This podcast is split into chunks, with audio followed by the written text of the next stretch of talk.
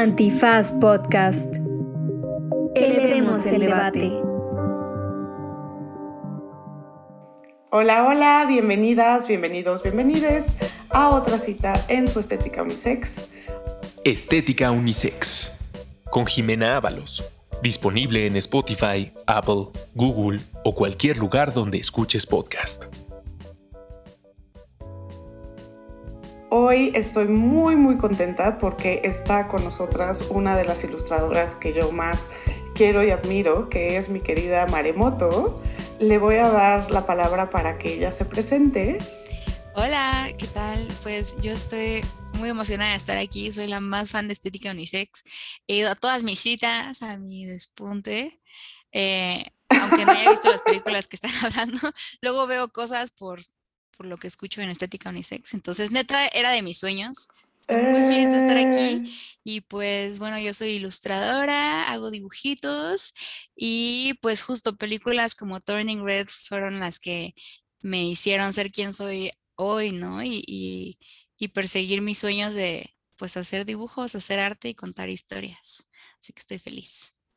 Y que hay que decir que muchos de estos dibujos que ella está vendiendo muy barato como dibujitos, pero que son ilustraciones maravillosas, que justo tocan temas feministas, eh, temas relacionados con cómo nos relacionamos con nuestras cuerpos, con el patriarcado, con la familia, con muchos de los temas que vamos a ver hoy. Entonces, dado que vamos a platicar de una película animada, que precisamente es esta película Red o Turning Red, según se vea, que es esta película de Pixar, eh, que salió recientemente, en donde justo se habla de una, una niña que se convierte en un, en un Red Panda, ¿no? Entonces, ahorita les vamos a dejar con una pequeña cápsula sobre esto, pero me pareció que quién mejor que Mar para compartir esta cita con nosotros. Red, en inglés Turning Red, es una película de animación producida por Pixar, de comedia y aventura.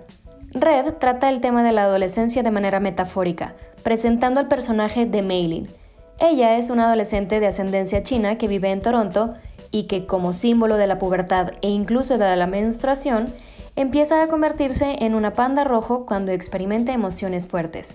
La película retrata además la relación de Meilin con su madre y con su padre, y la aparente tensión entre su familia y tradiciones y sus amigas y vida como persona joven en Toronto. Pues bueno, uno de los temas que, bueno, hay muchísimos temas de esta película, Red o Turning Red, según queramos decirle, pero Quisiera quizás empezar, antes de entrar en la historia de todos los temas que nos plantea en cuanto a la adolescencia, la menstruación, la familia, las amigas, ¿no? Que creo que hay muchos temas por ahí. Pero primero me gustaría hablar, y sobre todo tú desde tu trabajo, etcétera, creo que un tema que me llama la atención y siempre me ha llamado la atención es cómo las narrativas centradas en personajes masculinos históricamente las hemos concebido como universales, ¿no?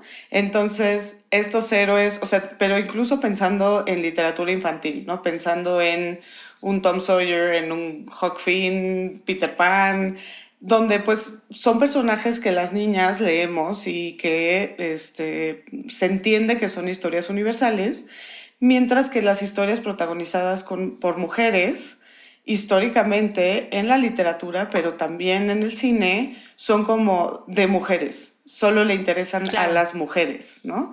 Como de nicho. Exacto. Entonces, me interesa esto, pues obviamente tiene que ver con el patriarcado y sobre cómo eh, los hombres son como el ser humano de fábrica, ¿no? Este ser humano de faul y las mujeres somos lo otro, ¿no? Entonces, la literatura que se centra en mujeres y en sus historias, las películas, etcétera, son esto, entre comillas, de mujeres o para mujeres, ¿no?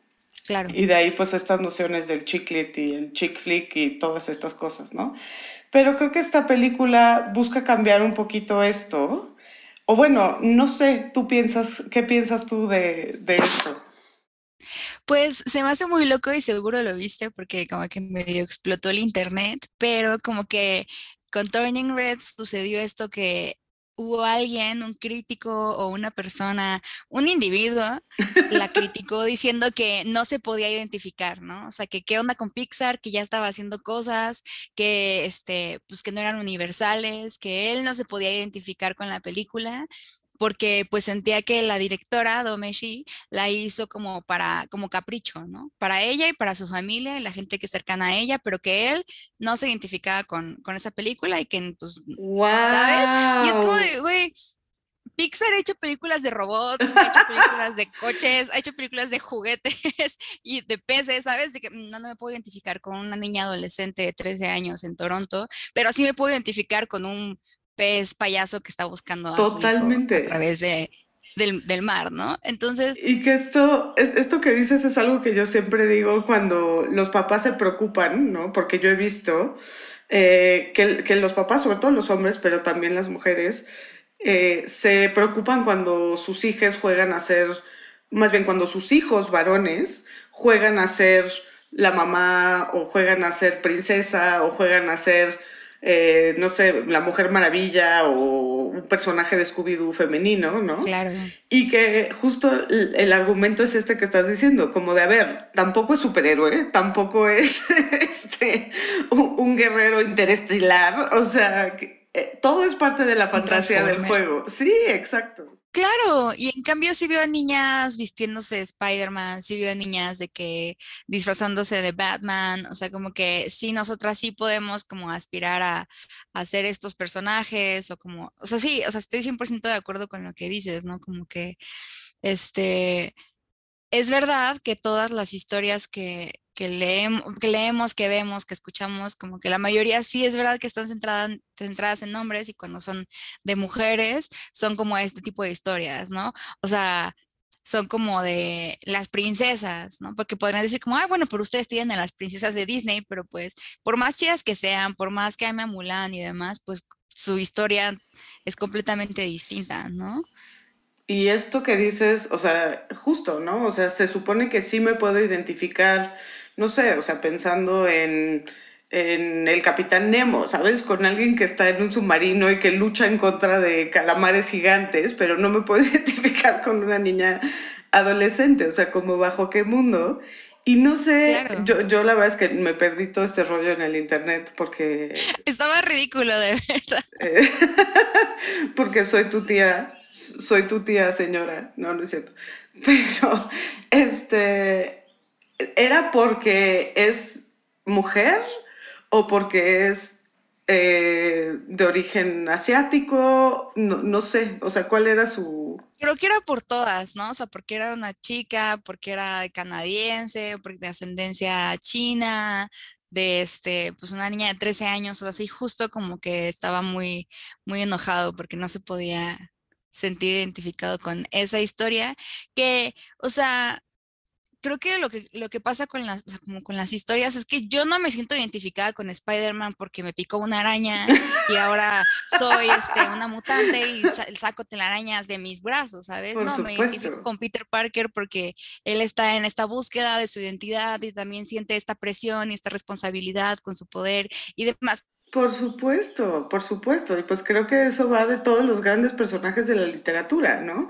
Que nos muestran alguna búsqueda o algún dilema o alguna cuestión que es muy humana, muy personal y que pues de alguna manera todas las personas vivimos. Y me parece que esta película para nada es decepción, al contrario, yo la vi con mi hijo de 10 años, casi 11.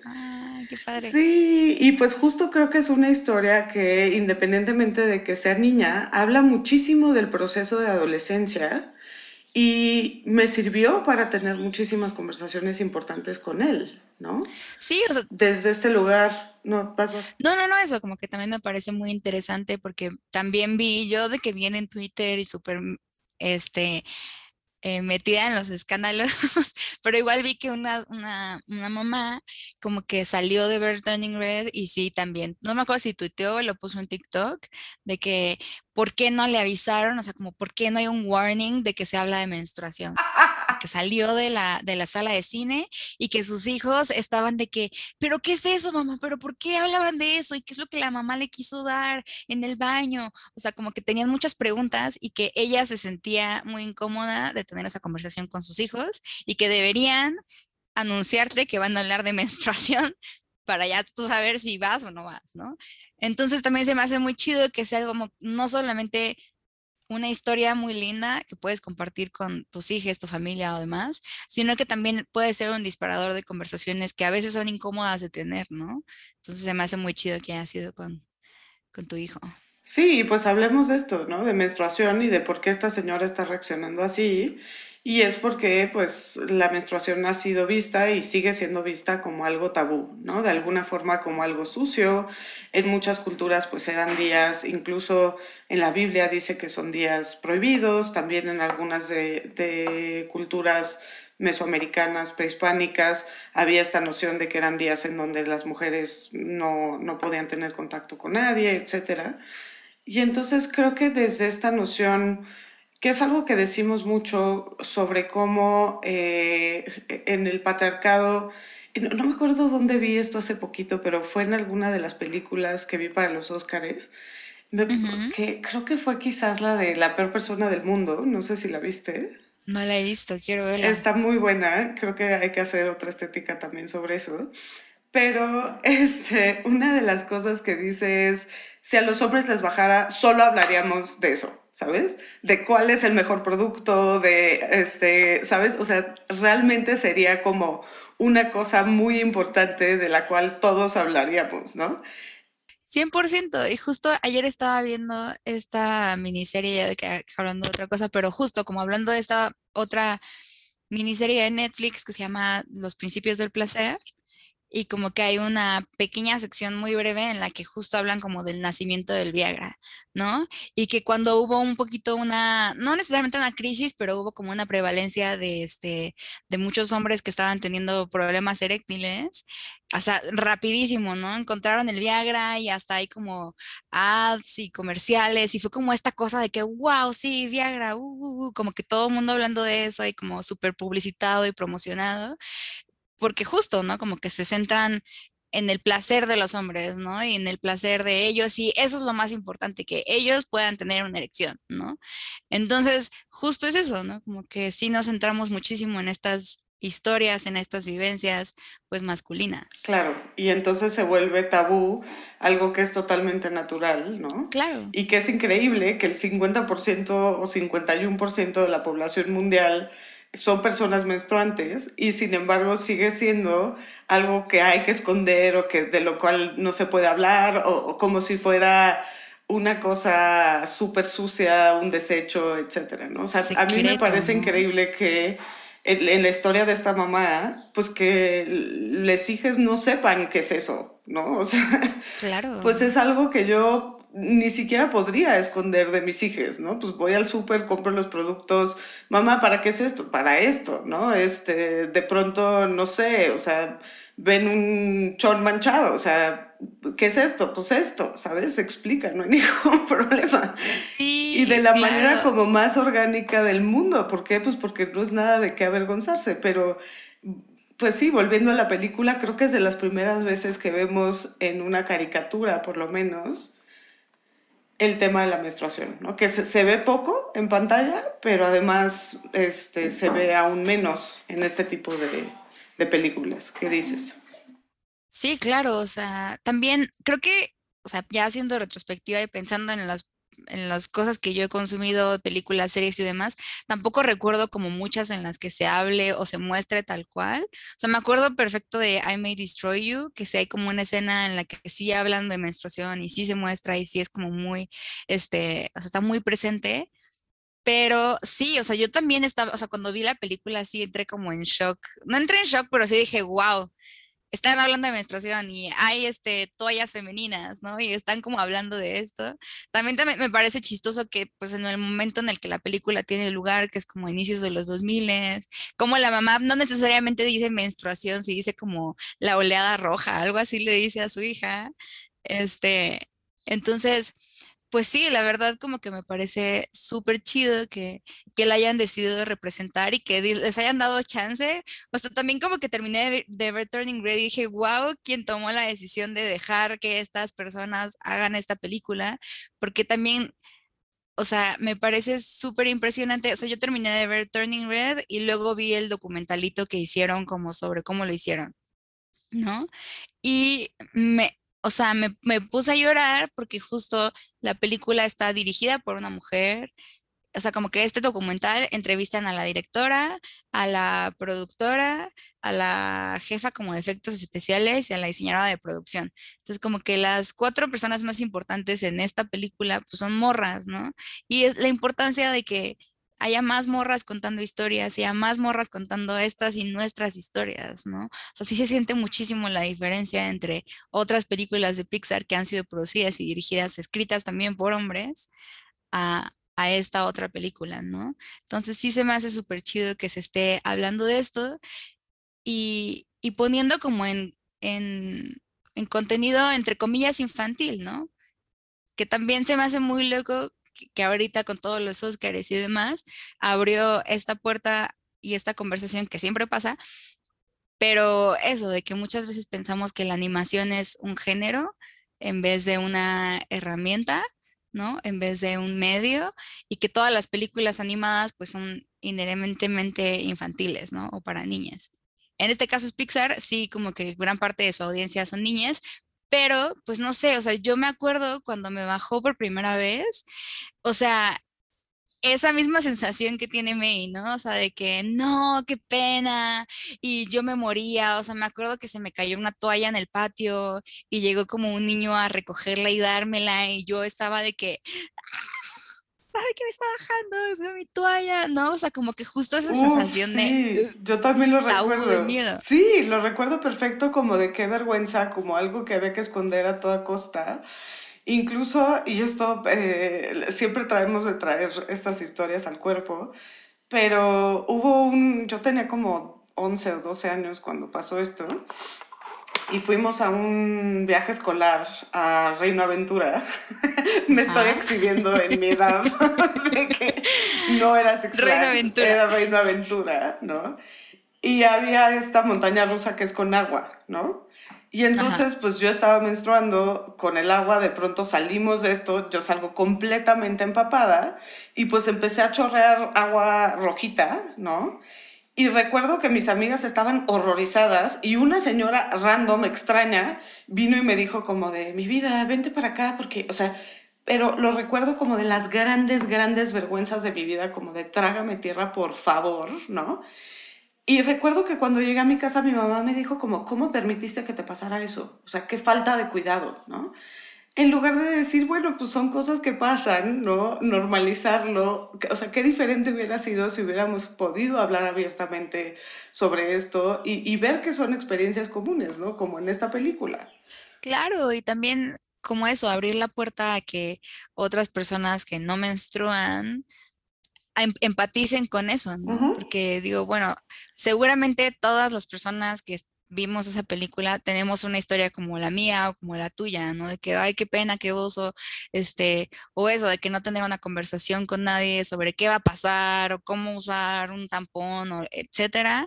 Pero también como que yo me acuerdo que en mi escuela sí nos separaban, ¿sabes? Como que en las clases de desarrollo humano o, sexualidad hacían como un cuarto para los niños y un cuarto para las niñas y como que hablaban cosas diferentes y, por ejemplo, los hombres no tenían esta conversación sobre la menstruación, ¿no? Y también es súper importante que, que sepan qué está pasando, que sepan cómo pueden estar presentes, cómo pueden ayudar, como que no se desentiendan de eso, porque pues yo no me imagino cómo será para una mujer eh, cis heterosexual en una relación tener que justo lidiar como con su pareja y que le tenga también como que esconder o de que, o no sé, ¿sabes? Porque sí me acuerdo que en, mi casa que mi mamá me decía que tuviera mucho cuidado en el baño, ¿no? Que, que tuviera mucho cuidado con sin ensuciar la taza, los papeles en el excusado, o sea, como que mi hermano y mi papá no fueran a ver esos papeles, ¿no? Porque qué pena, qué asco, etcétera, etcétera, ¿no? Entonces también como que pues las personas que justo, ¿no? Como que pues sí, que puedan empatizar con quienes menstruamos y vean como que es algo normal o que vean como de que chale, pues yo no tuve esa, esa experiencia a mis 11 años, ¿no? Y me gusta que lo pone de una forma como, ok, sí, este, es algo que puede, o sea, tampoco es algo que el personaje de Maylin es como, ay, sí, qué padre, qué feliz, ¿no? sí es algo que pues, le cuesta un poco de trabajo como nos costó a ti y a mí, pero que al final del día no se ve como algo tabú o por lo menos se trata de tratar de una manera mucho más abierta, ¿no? Y esa parte me gusta porque mi otra referencia de menstruación en el cine es Carrie, ¿no? Que obviamente Carrie no es eh, sobre menstruación, pero sí hay esta figura de alguna manera que han interpretado eh, muchas personas que, que se dedican al tema del cine y a la interpretación de las películas y del lenguaje cinematográfico, perdón, perdón, Phil Barrera, este, en donde este, justo también es esta metáfora de eh, la menstruación y de, pero obviamente desde el horror, ¿no? Entonces, y, y, desde la imaginación de un hombre, ¿no? De lo que eso significa, que me parece que es hasta cierto punto provocadora, ¿no? Hay, hay cosas que me gustan de, de esa discusión, pero bueno, aquí lo estamos viendo de una manera mucho más normal y digerible. Eh, claro, divertida también. ¿no? Exacto, sí. Se me hizo súper linda también esa escena con la mamá, la mamá súper linda, de que tengo todo. Ah. Hablando de la mamá, hay una cosa que me gustó particularmente de esta película y que de hecho fue de las cosas como más lindas a platicar con, con mi hijo, porque mi hijo tiene, está por cumplir 11 y entonces pues ya está en un momento en donde de plano a veces ya te contesta como de, ah, mamá, ¿sabes? O sea, como ese tipo de cosas que pues son distintas, porque pues siempre tuviste a, a un hijo, a una hija súper cercana, dulce, dócil, etc. Y de pronto vienen estos momentos de rebeldía. Entonces sí se me hizo una, pues una representación muy linda sobre cómo se dan estas rupturas en la adolescencia, que son unas rupturas hasta cierto punto necesarias, ¿no? Con la madre, con el grupo familiar, ¿no? Y eh, la importancia en ese momento de tener tu propia comunidad y de tener tus amigas, ¿no?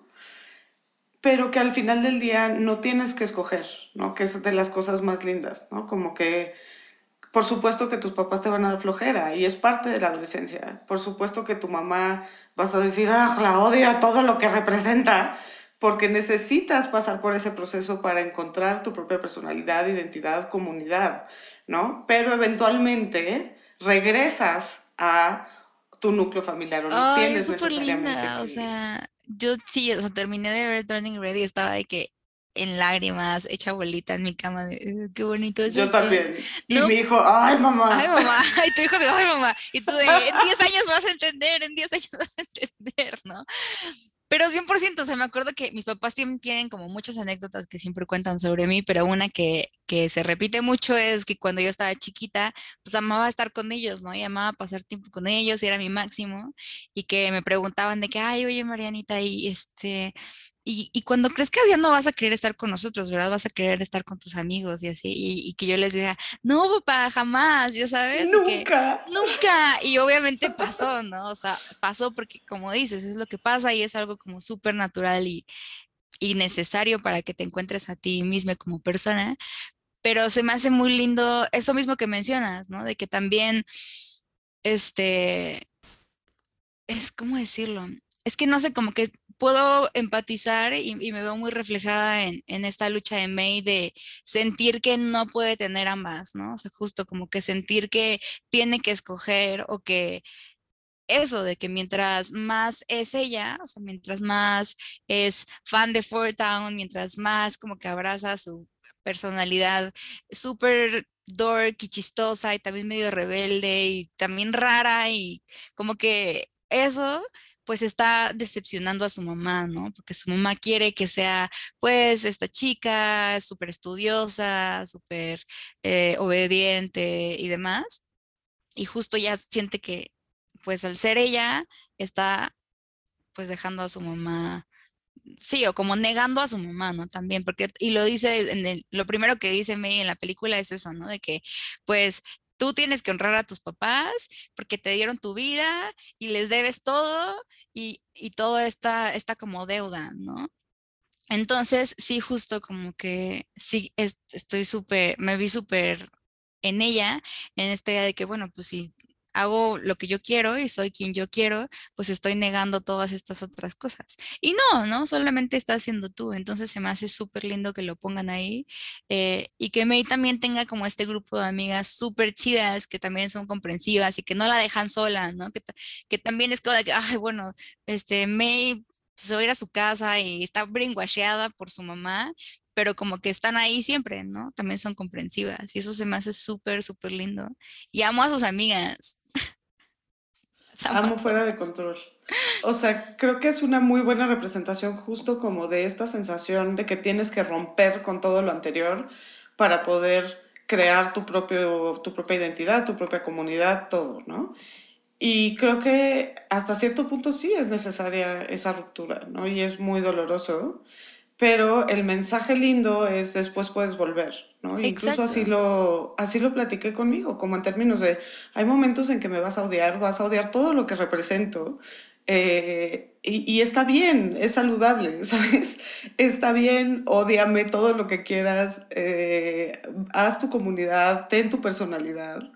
Y, este, y, y, yo siempre voy a estar esperando, ¿no? Cuando quieras volver a mí, porque eventualmente vas a encontrarte y te vas a dar cuenta que también esto es parte, ¿no? También tu origen, tu casa, todas esas cosas son parte de ti y, no, no están peleadas una con la otra, ¿no? Claro pasa en, en, en, todas las familias y en las dinámicas como madres e hijas, pero también siento que algo que está súper chido en Turning Red es que como que la mamá también suelta, ¿no?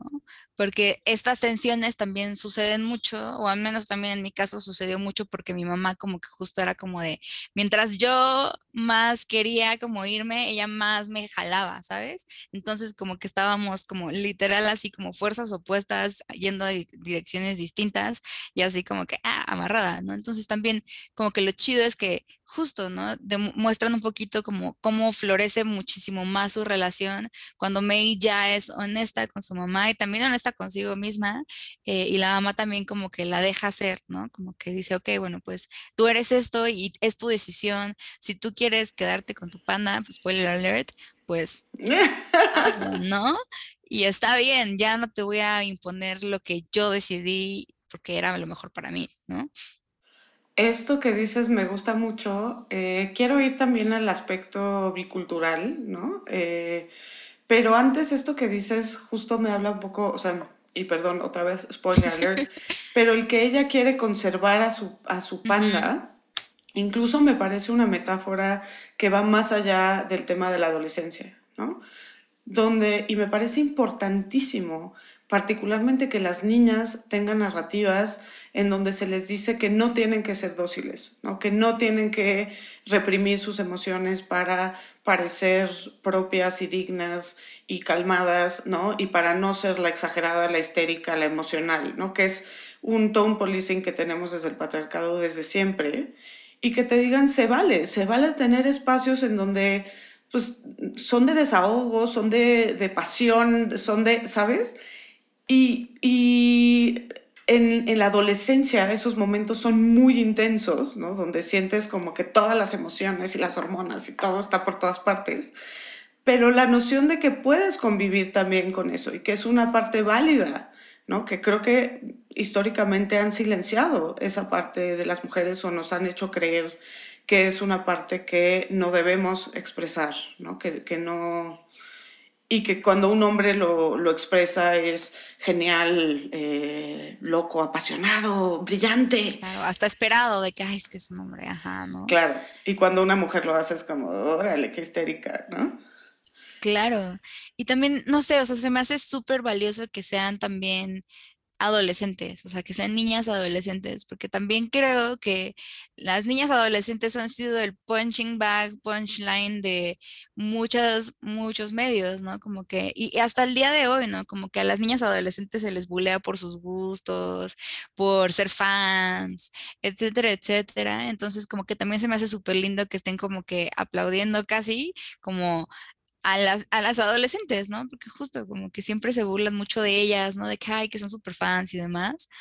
Y se me hace bien lindo también que las pongan como pues sí, como que luego son creepy y son raras y son incómodas y dan cringe. Y también es 100% válido, ¿no? O sea, como que me encanta, me encanta que es como las niñas raras, las niñas cringy, las niñas que dibujan fanart súper feo en sus, en sus, en sus cuadernos. Te identificaste con el fanart de esos cuadernos. Pero sí, neta, como que justo vi como un tweet que decía algo así de que neta todas las ilustradoras de, ajá, que crecieron en los 2000 son ellas. De que dibujando a Edward y Jacob, que todavía ni sabes dibujar bien y solo así como que los haces. Neta, soy, súper soy. Y me encanta que, que hayan decidido como esto, ¿no? Porque luego también vemos historias de adolescentes y ellas son como pues pubertas, ¿no? Como que no son como los adolescentes de euforia, pero como que sí ven como, sí, como que vemos estas historias como bien glamurosas, ¿no? Como Mean Girls o Hannah, el otro día estaba viendo Hannah Montana. nunca Montana. yo tampoco, nunca vi Hannah Montana y mi novia estaba de que no puedo creer que nunca has visto Hannah Montana y me la puso y yo, ok, bueno, vemos Hannah Montana, ¿no? Pero sí, bueno, como que son estas adolescentes así como, pues también muy no se disculpan por ser ellas, ¿no? Y eso también se me hace súper lindo, como que está Abby, que es como súper chistosa y no sé, como que también me encanta que la hayan representado como un personaje gordo, pero no haya una conversación respecto a su cuerpo ni respecto a nada, ¿sabes? Solo está y ya, ahí está, y está súper feliz y súper contenta y no es como la amiga chistosa ni, nada. Ni la amiga entre comillas gordita ni nada así, ¿no? Exacto, no, es como parte, solo es su amiga, ¿no? Y se me hace también súper lindo. Ajá, como, como que hayan como que abrazado todos estos aspectos como luego cringes de ser adolescente o fría, que es súper fan de los vampiros. Y sí, que tiene como a ellas. Sí, me gusta mucho eso, porque así somos, ¿no? Creo que justo hay una representación súper limitada de los personajes femeninos en donde se busca encasillar como con ciertos estereotipos y entonces tienes a la que es hiper cursi, hiper femenina y tienes a la otra que al contrario, ¿no? Que es como butch y tomboy y que le gustan los deportes, ¿no? No, o sea, sí no somos, nos puede gustar el deporte y aparte algo súper cursi y aparte, ¿no? Que esa es la parte que me gusta mucho, ¿no? Y como tener intereses súper variados y que nos guste la escuela, que nos guste las ciencias, o sea, cosas que eh, no necesariamente vemos mucho representadas, ¿no? Como abrazar todas estas partes que somos. Es muy lindo. Sí, muchísimo, muchísimo. Yo también lloré al final. este, pero me gustaría hablar de esta parte eh, que creo que juega un poco en esto que decía sobre las expectativas que hay sobre Maylin, ¿no? Cuando, o sea, creo que sí hay una parte de eso que tiene que ver con su cultura, ¿no? Porque sabemos que este tema como de respeto a los padres, como este mandato tan, tan estricto, sí es algo particular de ciertas culturas y en la cultura china se da muchísimo.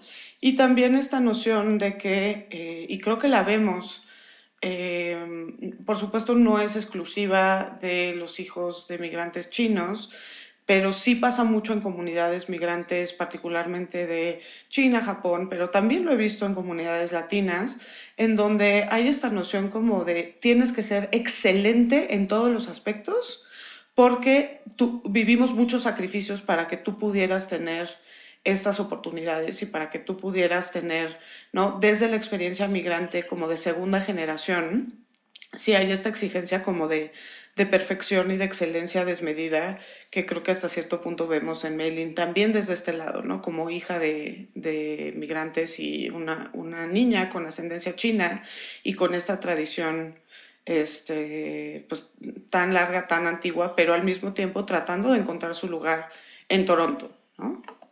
Sí, o sea, definitivamente creo que, que tiene mucho que ver eso que mencionas, ¿no? Que sí es como una, eh, pues sí, niña de ascendencia china y, y no sé, ¿sabes? Como que aparte siento que es algo como muy prevalente en esas historias, como que hasta ya es como siento el cliché, como que siempre los personajes de ascendencia china y así, como que tienen justo esta presión, ¿no? De que, o que los papás siempre quieren que estudien tal cosa, ¿no? O que sean abogados, o que sean doctores, o que sean como los más excelentes estudiantes, ¿no? Y de hecho todas las historias que yo recuerdo haber visto, justo como de estos personajes o de estas historias, pues son muy enfocadas así, ¿no? Por ejemplo, pienso en otra película de Disney animada, está Mulan, ¿no? Y Mulan también, de que tiene que traer honor a su familia y lo peor que puede hacer es deshonrar a su familia y pues eso, ¿no? Pero no sé, no puedo saberlo porque pues no es mi experiencia, yo no. Claro, pero sí creo que son culturas que tienen enfoques mucho menos individualistas, ¿no? En donde justo hay un peso muy fuerte a la comunidad, a la familia, a la tradición, y entonces hay una presión muy fuerte de no decepcionar a todo ese legado, ¿no? De alguna manera, y que justo hay, hay menos peso sobre lo que la persona eh, quiere, desea, es, que eh, desde este eje individualista que al final del día es muy Estados Unidos, Canadá, etcétera, ¿no? Como eres especial y tú puedes cumplir todos tus sueños, etcétera. Y es, este, en, en, en, estas otras culturas se privilegia mucho más justo esto, ¿no? La, la parte cultural, familiar, comunitaria. Y entonces eh, creo que también vemos hasta cierto punto esta lucha, ¿no? Y es, es parte de la razón de por qué a Meilin le cuesta tanto trabajo encontrar su lugar, porque no quiere soltar a su comunidad, a, su, a sus tradiciones, a todas estas cosas que son bellísimas y que la definen tanto, pero también quiere eh, escuchar a Fort Town y, y, ser una chavita adolescente con su propio camino, ¿no? Y creo que es difícil. O sea, creo que representa un reto particular para las personas que vienen de estas culturas y que justo tienen esta exigencia que, digo, podemos hablar en Glee, que hablan de que un A-, que es como un 9, es un Ajá. Asian F. ¿no? Ajá, sí me acuerdo. Que me encanta esto, ¿no? Es como si hubiera reprobado si no sacaste 10, ¿no? Y... Justo eso, ¿no? Que también, este, sí quizás son, bueno, no, sí son como estas culturas que, que, ponen la comunidad sobre todo, ¿no? Pero también como que hasta, hasta dónde tú tienes que sacrificar a ti misma, ¿no? Como por, eh, pues eso, por no molestar, por no incomodar, por no este, hacer un escándalo, por no deshonrar a tu familia o a la gente que te rodea, ¿no? Como que qué tanto es, sí, genuinamente como estas ganas de, de crear en comunidad, pero también como que, que de eso también estás como quitándote a ti, ¿sabes? Y lo ves pues sí con May, ¿no? Como que pues pues sí, hasta cierta forma está de que, o sea, me acuerdo en esta escena en la que sus amigas se van a ir a jugar, a, cantar karaoke y ella tiene que ir a limpiar el, este, el, el, el, ¿cómo se llama? El templo de su familia, ¿no? Entonces, pues sí, eso, sí, estoy de acuerdo. ¿Y cómo esto que dices de limpiar el templo de su familia, para ella es un espacio valioso en tanto la conecta con su mamá y es un momento como de bonding con la mamá y que de alguna forma la conecta con su linaje, ¿no? con sus ancestras, con eh, su cultura, ¿no? cosa que me parece súper importante y ojalá pudiéramos, quizás estoy diciendo algo súper eh, banal, pero ojalá pudiéramos, como hace este personaje, encontrar esa manera de honrar de dónde venimos sin traicionar quiénes somos ahora, ¿no? Que hay ciertas cosas que pues tienes que soltar de, como tú bien decías, ¿no? De dónde vengo, ¿no? Eh, por supuesto no estoy diciendo que sea similar a la experiencia de, de Meilin, pero pues en mi caso ha sido el feminismo, por ejemplo, ¿no? Cosas que para mi familia eh, son impensables, ¿no? Que, que, yo hable de la necesidad de tener el aborto libre y seguro, ¿no? Para, yo no crecí para nada en un entorno en donde esto era posible, pero son mis valores ahora. Entonces, qué difícil es encontrar esto, ¿no? Como qué, qué sí quiero de eh, mi familia, mis raíces, mi tradición, cómo puedo tener eso que me, que me ancla, ¿no? Pero al mismo tiempo, cómo puedo yo volar desde mi propia personalidad, individualidad y pues cuesta, ¿no? Lo vemos con Milin, no sé. Claro, sí, ella se, se, se ve muy dividida, ¿no? Como que sí es como esta crisis muy grande, pero solo rápido, también se me hace como bien valioso que en ningún momento le hacen sentirse avergonzada de, de quién es, ¿no? Y de dónde viene, que también se me hace como bien lindo, a diferencia de otras historias, pues como más o menos de personajes similares eh, o con backgrounds parecidos, ¿no? Que ella sí está como, o sea, sí está como muy orgullosa de quién es, de lo que hace su familia, del templo, de su ascendencia, de la comida que, su papá hace, ¿no? Y hasta sus amigos después están súper emocionados de probarla, ¿no? O sea, como que se me hace también bien lindo que lo celebra mucho y está como muy orgullosa de eso, ¿no? Entonces, eso se me hace como bien, bien bonito. Y, y sí, definitivamente, pues es como, eh, pues eso, ¿no? Como que conforme vas creciendo vas partiendo de muchas cosas, ¿no? Y de muchas, de muchas, eh, pues sí, como cosas que pensabas que eran tuyas, ¿no? Y, y me acuerdo un poquito de una analogía que hice una vez en una ilustración, que era como justo esta, esta idea, ¿no? Como que mientras tú vas creciendo eres como un jardincito, un monticulito de tierra fértil y pues las personas que te están cuidando, que te rodean, van sembrando lo que creen que es mejor para ti, ¿no? Lo que le sembraron en, en tiempos pasados, ¿no? De que, ay, le voy a poner este arbolito porque mi abuelita me sembró un arbolito igual, ¿no? Este, también le voy a sembrar esta plantita porque le va a ocupar para esto, ¿no? Entonces, crecer es darte cuenta, o sea, sí, literal, crecer es como hacerte cargo ya tú de tu jardincito y decir, ¿sabes qué? Este árbol, pues, está comiendo, está poniéndole sombra a todo mi jardín, entonces, ni modo, me va a doler muchísimo talarlo y quitarlo, pero no lo puedo tener aquí, ¿no? O estas hierbas nada más están de que, pues comiéndose los nutrientes de estas otras plantitas, pues las tengo que arrancar. Y es súper doloroso y es súper difícil también hacerlo, pero pues justo, si no, no puedes florecer, si no, no puedes crecer tú siendo quien eres, ¿no? Qué, bonita forma de ponerlo. Es que aparte se nota que eres artista porque esta figura es súper linda, súper bella y súper clara, ¿no? Pero tú, tú cuando, o sea, ¿qué, ¿qué cosas has sentido que has tenido que arrancar de tu jardín? Uf, pues, por ejemplo, una muy grande era el gran árbol de la heterosexualidad compulsiva, ¿no? O sea, como que sí me acuerdo mucho de, de lo difícil que fue como un poquito eso, ¿no? Como ser honesta conmigo mismo y luego comunicarlo a mi familia este, pues sí, como que tuve que talar el árbol de esa expectativa, ¿no? O de, por ejemplo, la, sí, ¿no? La idea de tener una familia, ¿no? Tener hijos y demás, pues sí, como que también quitar la plantita de la familia, pues sí, tradicional, ¿no? Por así decirlo, este, muchas cosas, ¿no? También la plantita de, del trabajo, sí, pues sí, de ser una persona con un trabajo estable. De ser Godín, perdón. exacto, tuve que quitar esa plantita y sembrar la semillita del freelanceo. Sí. ¿No? Y regarla con mucho cuidado porque es, es caprichosa. Este, entonces, no sé, esas fueron algunas de las que tuve que talar. Sí, es lindo, ¿no? Y obviamente, pues, no sé, hablando igual como que en esta, esta metáfora del jardincito, obviamente mi mamá estaba infartada, ya sabes, de que yo con mi sierra eléctrica, de que cortando el árbol, así ya, ¿no? Y que no, pero yo planté ese árbol con mucho cariño para ti en tu jardincito. Y yo sí, mamá, pero me está haciendo sombra. Qué bella forma de entenderlo, ¿no? Y decir, a ver, esto no significa que estoy rechazando todas las demás plantitas que, que me diste, ¿me explico? Y hay otras que sí quiero y que sí me sirven y reguémoslas juntas, ¿no? Exacto, ¿no? Pero pues hay unas que no. Y que yo sé que quizás pues las pusiste ahí porque pensabas que era lo mejor o porque es lo que tú conocías o porque es la que está en tu jardín o la que tu abuela te, te dio, ¿no? Pero pues yo no la quiero, ¿no? No la necesito.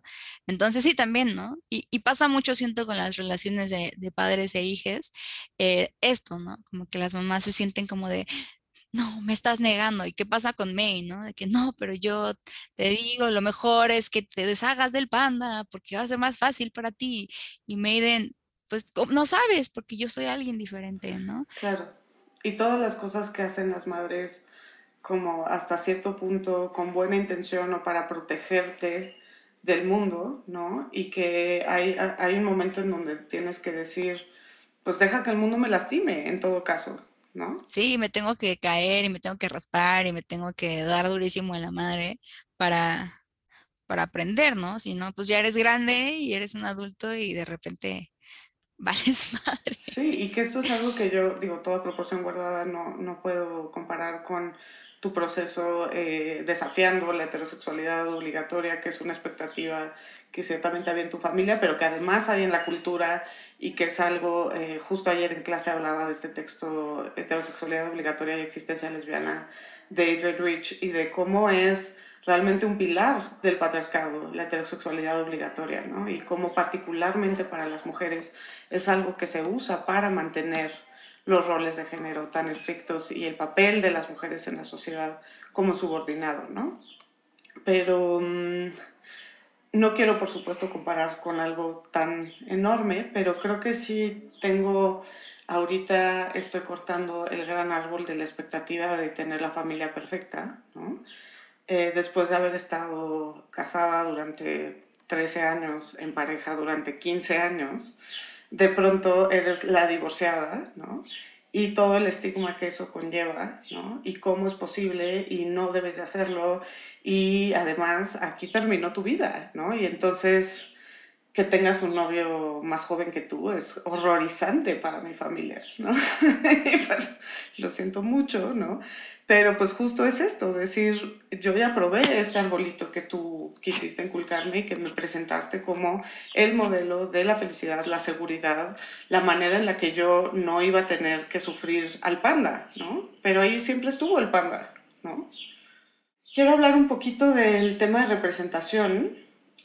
Sí, este, creo que uno de los debates que hay sobre este tipo de contenido, bueno, primero me quiero regresar a esto que decía sobre qué increíble y qué diferente es que esta historia sea contada, creada por mujeres, ¿no? Y, y, lo importante que es que tengamos estas narrativas y que se nos presenten como narrativas para todas las personas y no solamente para las niñas o para las mujeres, etcétera, ¿no? Creo que hay una parte de esto que me interesa que tiene que ver con qué condiciones se han dado, qué cambios ha habido en nuestra cultura que permitan que esto sea comercialmente atractivo, ¿no? Por una parte. Y relacionado con esto, quizás, pensar, porque sabemos que el tema de la representación, y lo hemos dicho también aquí en estética unisex, es complejo desde el punto de vista que por supuesto que queremos historias de personajes diversos, de eh, mujeres de todo tipo, de todos los contextos. Eh, eh, me parece que hace un trabajo maravilloso este, Red en presentar a personajes súper diversos, con orígenes distintos, un personaje que es Priya, que es probablemente de la India, Pakistán, etcétera, en cuanto a su ascendencia. Eh, en fin, esto, ¿no? Como cuerpos diversos, eh, aspectos diversos, etcétera. Me parece súper importante sin embargo, eh, tenemos siempre este tema de la representación en donde decimos, ajá, ¿y eso realmente muestra cambios? ¿No? ¿Eso realmente es representativo de que estamos avanzando o solamente es porque pues saben que eh, estamos en un momento en donde es más comercialmente atractivo presentar estas narrativas que lo era, de lo que lo era antes. No sé, ¿qué piensas? Pues definitivamente creo que sí, o sea, la razón por la que una empresa tan grande como Disney y Pixar está haciendo esto, claro que es una cosa económica, ¿no? Y definitivamente tiene mucho que ver con que pues ven que las personas y por ejemplo, yo hablo desde como una persona de la comunidad LGBTI más, estamos sedientas, necesitadas, ya sabes, de que yo voy a, o sea, ahorita ya no, pero antes vería cualquier cosa, o sea, vería cinco temporadas de una serie horrible solo por un personaje LGBT, ¿no? Que mata en el tercer capítulo, ¿no? O sea, amo, amo, amo. ¿Sabes? Entonces sí, yo creo que sí saben que, que estamos necesitados y súper sedientos de esta representación y sí lo usan como una herramienta y que más personas la vean, pero pues ya sea por eso también se me hace súper valioso que exista, ¿no? Sí, es verdad que en Red hay pues sí hay personajes de, en el fondo, en el background, eh, con discapacidad, personajes gordos, personajes de todos este, tonos de piel, ¿no? En algún momento, espero más pronto que tarde, las historias sean de ellos, ¿no? Como que también veamos más historias de, de, personajes con discapacidad, de personajes LGBT, etcétera, y que no solamente sean como, up, toma, un atisbito, ¿no? De que un pup, ¿no? Eh, y, lo, y lo veo mucho también como en el queerbaiting muy prevalente y, que Disney hace descaradamente. Este, ¿no? Me acuerdo de esta peli que se llamaba Moving On. No, ¿Se llama Moving On? Moving, no me acuerdo. Que son unos hermanos azules, son como unos elfos. No fue tan. Ah, ya, ya, ya, ya. Se llama Onward. Onward, ajá, Onward. Me acuerdo de Onward y que este Disney fue como de sí, el primer personaje LGBT abiertamente en pantalla, ¿no? De que wow, esto es sin precedentes. Y de repente ves la escena y es como una policía que nada más sabes que es lesbiana porque dice, ay, sí, es que a la hija de mi novia le gusta mucho eso. Y ya, fin, eso es toda la representación que hay. Y esperan que les aplaudamos, ¿no? Y es como de, no, este, pero sí es y ahí también, perdón, tengo que traer a, Mirabel de Encanto, ¿no? sí. En donde, pues obviamente no es alguien que ejerce una sexualidad particular, pues porque es una niña, ¿no? Una, no sé, también como twin, no sé. Chavita. Eh, pero sí eh, sé que eh, es un personaje que se diseñó para ser, o bueno, Stephanie Beatrice, que es la voz de Mirabel Madrigal en inglés. Ella es, ella es bisexual y quiso de manera muy intencionada que eh, Mirabel fuera bisexual y tiene su arco iris con la bandera bisexual eh, en su, en su este. Banderita. Y recuerdo que le dije esto a alguien de mi familia. Le dije como, wow, qué chido, Mirabel es bisexual y tiene su banderita bisexual. Y me dijo como, ¿por qué tenemos que hablar de la sexualidad y de la orientación sexual de una niña? ¿No? Y yo como de, ¿y por qué no? o sea, Ajá, entonces, ¿qué? ¿sabes cuántos años tenía Blancanieves cuando se casó? Porque según yo tenía como 14. Sí.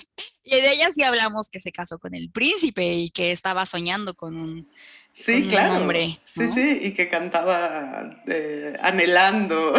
sí. Exacto, ¿y este por qué de ella sí está bien?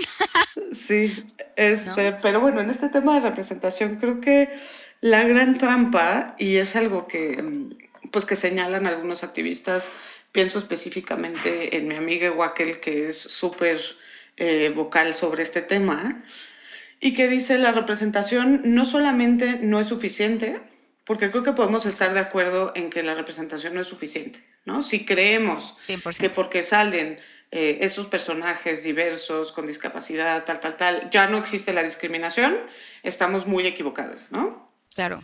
Pero un argumento puede decir que, mm, que no solamente no es suficiente, sino que es engañoso e incluso negativo, porque de alguna manera es un parche que nos hace pensar que ya no hay racismo o que ya no hay desigualdad estructural. ¿no? que ya no hay xenofobia, ¿no? en este caso de una familia migrante que conserva su cultura en Canadá sin ningún problema y sus tradiciones sin que veamos como una fuerte resistencia desde la cultura hegemónica, etcétera, ¿no?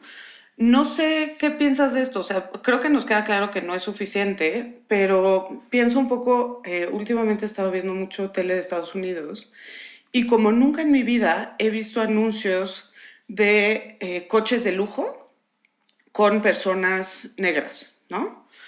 Y entonces es interesante porque lo veo y digo, wow, qué bueno que este, esto es un mercado, ¿no? O sea, por supuesto que podemos criticar muchísimo el capitalismo y que hay un mercado que necesita coches de lujo y toda la desigualdad económica que eso implica y la idea de que es aspiracional tener un coche de lujo y todo terrible, ¿no? Pero si vamos a tener coches de lujo, ¿por qué las personas negras no tendrán acceso a un coche de lujo? ¿no? Sí, cualquier persona que quiera un coche de lujo pueda. Exacto. Pero después pienso, después pienso, ¿realmente están tratando de venderle coches de lujo a la población negra?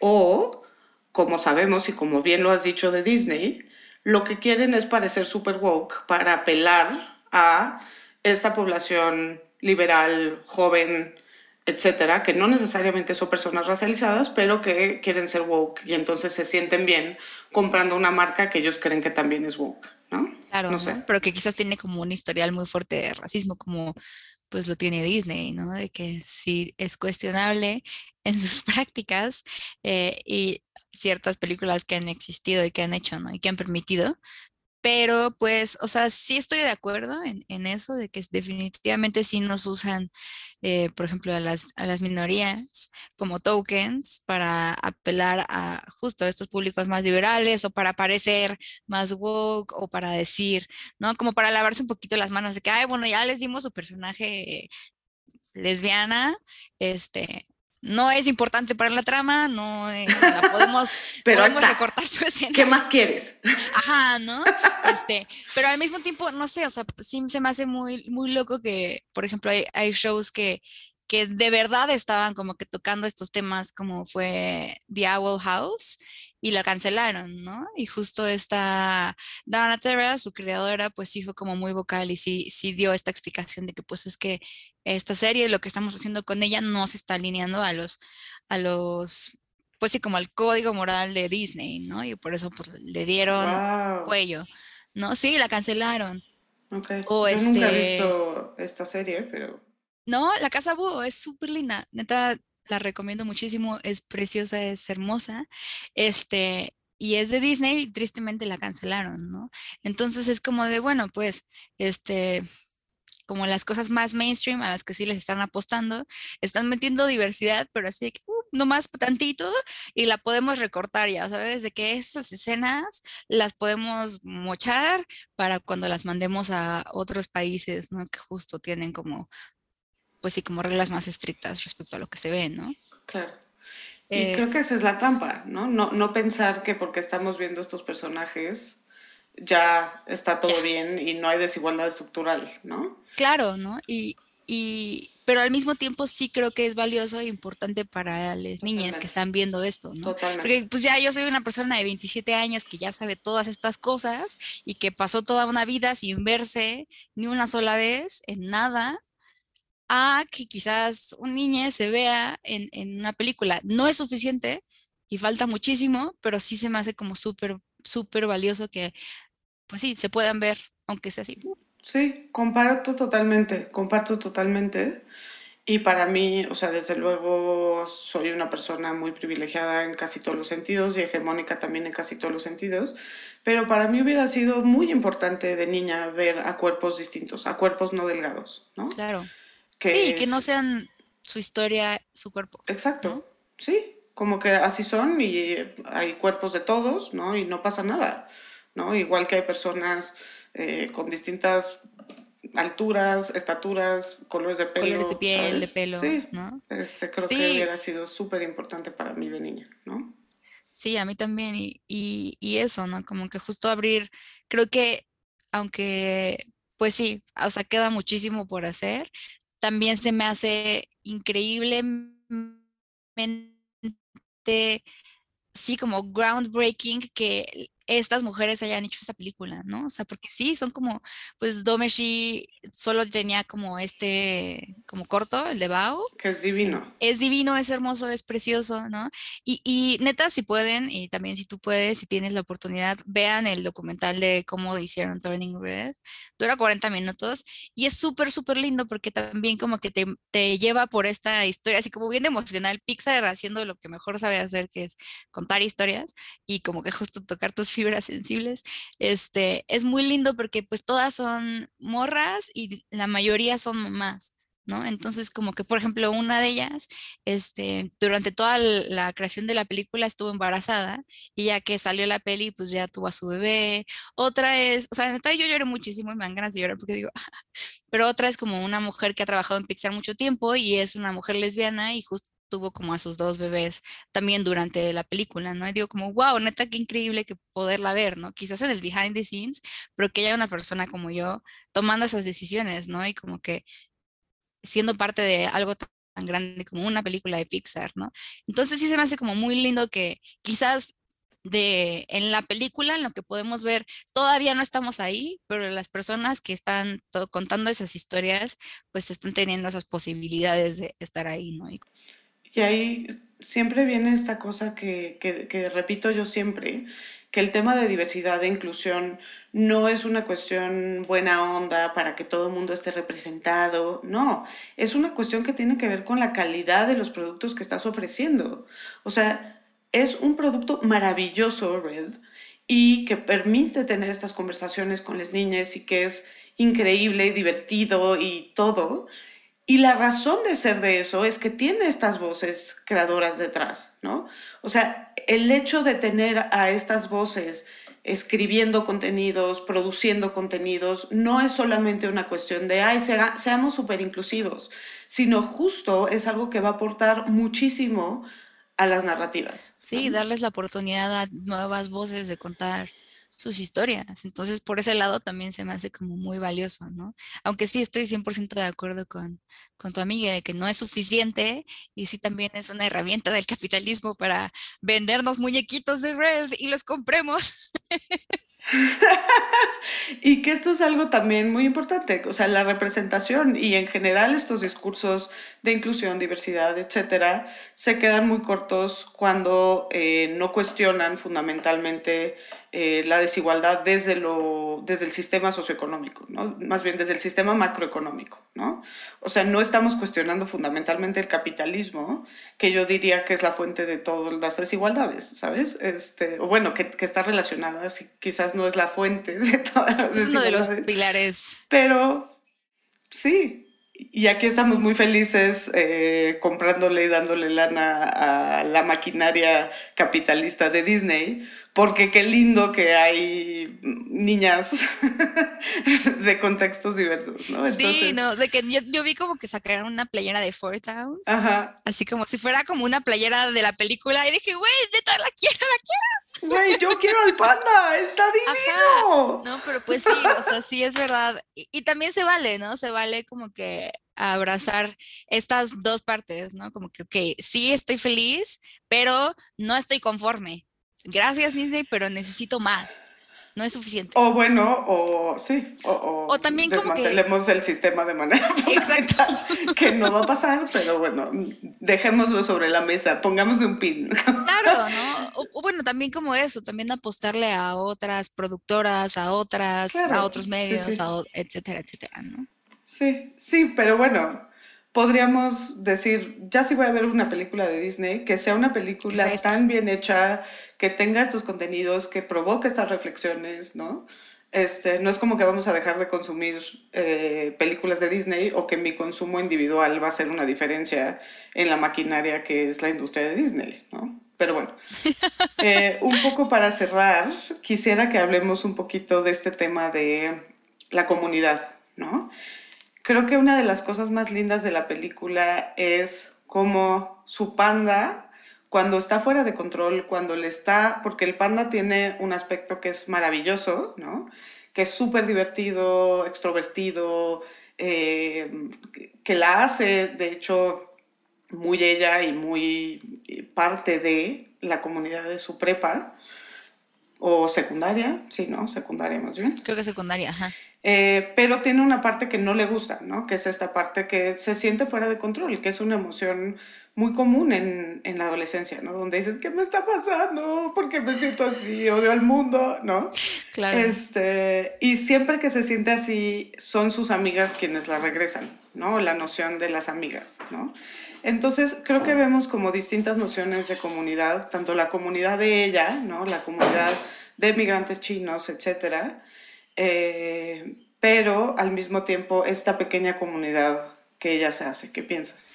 Claro, pues eso, ¿no? De que de verdad tus amigas son salvavidas, ¿no? Y tus amigas son como este oasis en medio del caos y son, pueden ser quienes te, te atan un poquito a la tierra, ¿no? O sea, eso se me hace súper lindo, ¿no? Y esta amistad femenina que es bien, bien, bien poderosa. Em, Y, me acuerdo que estaba hablando con una amiga que quiero mucho, Paola. Este, le dije, Paola, tienes que ver Turning Red, está increíble, no mames, ya vela. Y ya la vio y terminó de verla y me escribió y me dijo de que no mames, amé. Y wow, wow, las amigas, ¿no? Que te quieren con todo y lado salvaje. Y dije, sí, exacto, ¿no? Como que también se me hace bien padre esto de que son ellas las que las celebran, son ellas también como las que, o sea, mientras en su familia le dicen de que no, eso que tú tienes lo vamos a quitar en cuanto se pueda, ¿no? Y te vas a despedir y ya vas a ser normal y vas a estar bien, ¿no? Mientras que sus amigas eran de que, no, pero güey, está increíble, wow, ah, eh, qué padre, ¿no? O sea, como que sí celebrar. es parte de ti. Exacto, y es tuyo, ¿no? Y, y, y por qué querrías despedirte de, esto, de esta cosa que, pues sí puede ser difícil, pero que también te vuelve muy especial, ¿no? Y te vuelve como este ser, pues sí, como único, ¿no?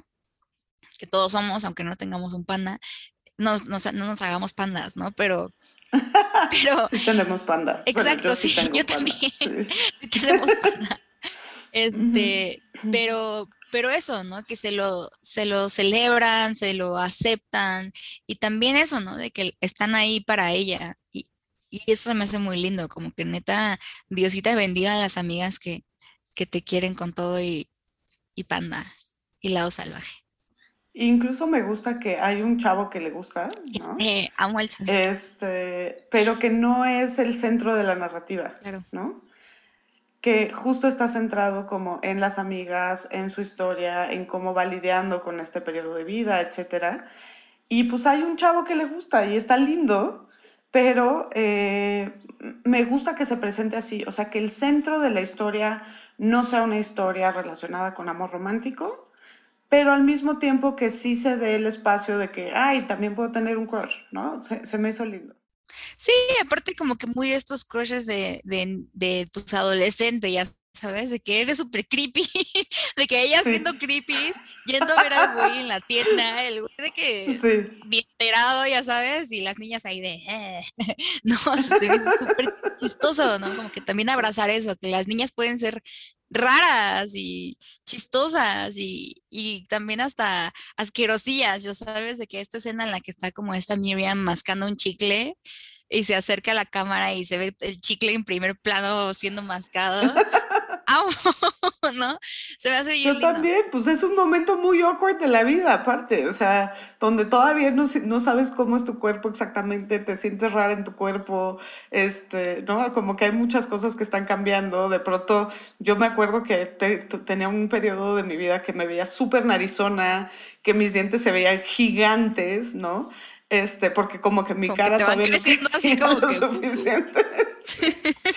Y entonces, qué lindo, qué lindo ver eso como algo totalmente normal. Y, también que entre ellas como que súper lo aceptan, ¿no? Como que nunca hay como shame, no sé, ajá, como que son súper abiertas a ser ellas. Y eso se me hace bien, bien bonito, ¿no? Hasta en esta escena en el que está como Priya, no sé si te acuerdas que como que van a la fiesta este niño y como que ellas están de que haciendo, así como que esta Priya quiere bailar con esta niña gótica, ya sabes, y ya están como bailando fantasías de que le están echando porras, ¿no? O sea, como que mi corazón se me hizo bien lindo. Sí, yo también mi corazón. Y, y mi experiencia, o sea, aquí sí me confieso como desde mi, mis orígenes white eh, pues no, no, no fue así necesariamente, ¿no? Ahora sí siento que tengo amigas así, pero sí era mucho más Mean Girls el ambiente, ¿no? Mucho más perfección, competencia, ¿no? Sí, como e, sí, yo también tengo más esos recuerdos de la, de la escuela, como que no necesariamente como una amistad como la tuvo May y Miriam y Abby y Priya, pero sí más como esta onda de que no, están compitiendo, no, no sé qué, ¿sabes? Como esta onda como no tan, no tan chidita, pero también se me hace muy lindo eso, ¿no? De que pues sí, puedes tener a tus amigas y, y compartir todas estas cosas súper lindas, ¿no? Claro, qué lindo poner así las, las relaciones de, de, mujeres adolescentes, ¿no? Como desde este lugar mucho más comunitario. Entre morras. Entonces, bueno, exacto. Pues sí, como estas, estas redes de morras y también lo ves un poquito como con las tías, ¿no? También se me hizo bien lindo, como las tías y que ya se quedan. ¿no? O la mamá con su abuela, la abuela, ¿no? Está. Que ahí sí vi en las tías, o sea, ahí sí me vi todos los miércoles desayunando, eh, bueno, no todos los miércoles, pero cuando estaba de vacaciones, cuando me iba de pinta, cualquier cosa, era los miércoles desayunar con mi abuelita y sus hermanas, ¿no? En Sanborns, en Sanborns de Palmas. Amo Sanborns. y tengo muchísimo ese, ese recuerdo, ¿no? De, de, este ritual que justo me conectaba con, con, pues, con mi linaje femenino de alguna forma, ¿no? Y qué chido. Amamos Turning Red. Pero bueno, pues Sí, amamos Turning Red. Muchas gracias por venir, Mar. Me encantó platicar contigo. Eh, y pues bueno, no sé si quieres dejarnos tus redes para que podamos seguir la conversación. Les recomiendo mucho que la sigan porque su trabajo es maravilloso. ¿Nos quieres dejar dónde podemos encontrarte? Claro, me encuentran en Instagram y en Twitter como arroba marmarmaremoto. Marmarmaremoto. Así es. Uh. Y pues van a ver que sus ilustraciones, muchas tienen que ver con las conversaciones que hemos tenido y de verdad me parecen súper, súper valiosas, súper lindas. Gracias. Eh, yo ya saben que me encuentran en el Twitter en arroba jimábalos con J y en el Instagram con arroba jimena con J guion bajo ábalos guion bajo C. Uh. Eh, con J solo es precisando que empieza con J, porque a veces lo digo tanto Jimena con J que... Eh, te busquen así, Jimena con Jimena J. con J. Y tuve una vez mi hijo, cuando era muy chiquito, tenía como tres años, me dijo, mamá, yo también me apellido con J. Ah, me encanta. Con J. Entonces, bueno, ahí nos pueden ver para seguir la conversación. Muchísimas gracias, Mar, por estar hoy. Gracias a ti. Muchos abrazos. Abrazos. Eh, eh, eh.